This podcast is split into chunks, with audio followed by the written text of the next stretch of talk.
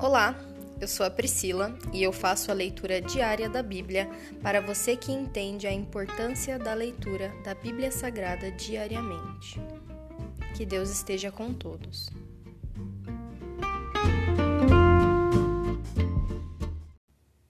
Ouça agora o capítulo 14 de 2 Reis. Amazias reina em Judá. Amazias, filho de Joás, começou a reinar em Judá no segundo ano do reinado de Jeoás filho de Jeoacás, rei de Israel. Amazias tinha vinte e cinco anos quando começou a reinar e reinou em Jerusalém por vinte e nove anos. Sua mãe se chamava Jeoadã e era de Jerusalém. Amazias fez o que era certo aos olhos do Senhor, mas não como seu antepassado Davi. Seguiu o exemplo de seu pai Joás. Amazias não destruiu os santuários idólatras, e o povo continuou a oferecer sacrifícios e a queimar incenso nesses lugares. Quando Amazias se firmou no poder, executou os oficiais que haviam assassinado seu pai. Contudo, não matou os filhos dos assassinos, em obediência ao mandamento do Senhor registrado por Moisés no livro da lei. Os pais não serão executados por causa do pecado dos filhos, nem os filhos por causa do pecado dos pais. Aqueles que merecem morrer deverão ser executados por causa de seus próprios crimes. Amazias também matou dez mil edomitas no Vale do Sal. Conquistou a cidade de Selá e mudou seu nome para Joquiteel, como se chama até hoje. Certo dia ele enviou mensageiros a Jeoás, filho de Jeoacás, filho de Jeú, rei de Israel, com este desafio: venha enfrentar-me numa batalha. Mas Jeoás, rei de Israel, respondeu a Amazias, rei de Judá, com a seguinte história: Nos montes do Líbano, o espinheiro enviou esta mensagem ao poderoso cedro: Dê sua filha em casamento a meu filho. No entanto, um animal selvagem do Líbano veio, pisoteou o espinheiro e o esmagou. De fato, você derrotou Edom e está orgulhoso disso. Mas contente-se com sua vitória e fique em casa. Por que trazer desgraça sobre você e o povo de Judá? Amazias, porém, se recusou a ouvir. Então Jeoás, rei de Israel, mobilizou seu exército contra Amazias, rei de Judá. Os dois exércitos se enfrentaram em Bet-Semes, em Judá.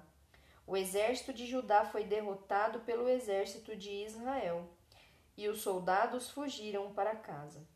Jeoás, rei de Israel, capturou Amazias, filho de Joás, filho de Acasias, rei de Judá, em Bet-Semes.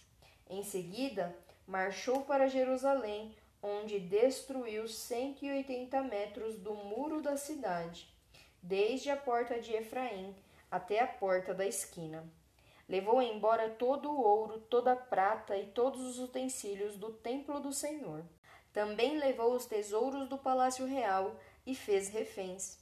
Depois voltou para Samaria. Os demais acontecimentos do reinado de Jeoás e tudo o que ele fez, incluindo a extensão de seu poder e sua guerra contra Amazias, rei de Judá, estão registrados no livro da história dos reis de Israel. Quando Jeoás morreu e se reuniu a seus antepassados, foi sepultado em Samaria com os reis de Israel. Seu filho Jeroboão II foi seu sucessor. Amazias, filho de Joás, rei de Judá, viveu ainda mais quinze anos depois da morte de Jeoás, filho de Jeoacás, rei de Israel. Os demais acontecimentos do reinado de Amazias estão registrados no livro da história dos reis de, Judá.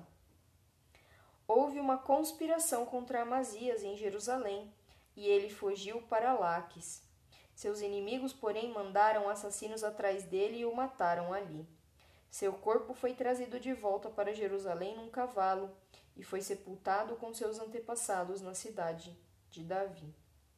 Todo o povo de Judá proclamou o rei seu filho Uzias, de 16 anos, como sucessor de seu pai Amazias. Depois que seu pai morreu e se reuniu a seus antepassados, Uzias reconstruiu a cidade de Elate e a recuperou para Judá. Jeroboão II reina em Israel. Jeroboão II, filho de Jeoás, começou a reinar em Israel no 15º ano do reinado de Amazias, filho de Joás, rei de Judá. Reinou em Samaria por quarenta e um anos, fez o que era mal aos olhos do Senhor. Não se afastou dos pecados que Jeroboão, filho de Nebate, havia levado Israel a cometer.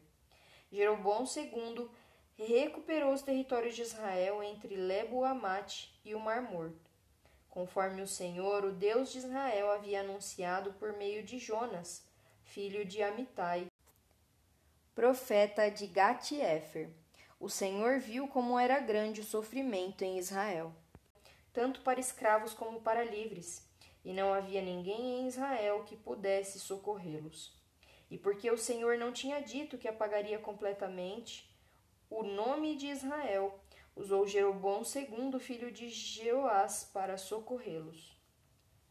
Os demais acontecimentos do reinado de Jeroboão II, tudo o que ele fez, a extensão de seu poder, as guerras que travou e como ele recuperou para Israel as cidades de Damasco e de Amate, que haviam pertencido a Judá, estão registrados no livro da história dos reis de Israel.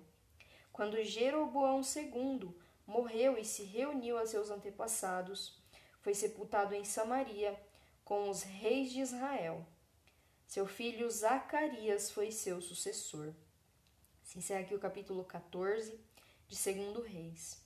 Pai, eu te dou graças e levanto um aleluia ao Senhor, que é o maior cumpridor de promessas que existe.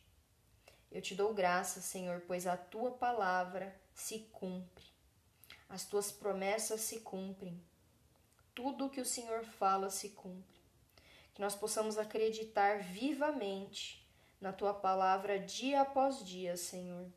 Eu te agradeço por ser tão misericordioso e amoroso conosco, que não merecemos, mas mesmo assim o Senhor derrama a tua graça imerecida sobre nós. Nós te damos graças, Pai, pela tua palavra, pelo dia de hoje. Essa é a minha oração em nome de Jesus. Amém.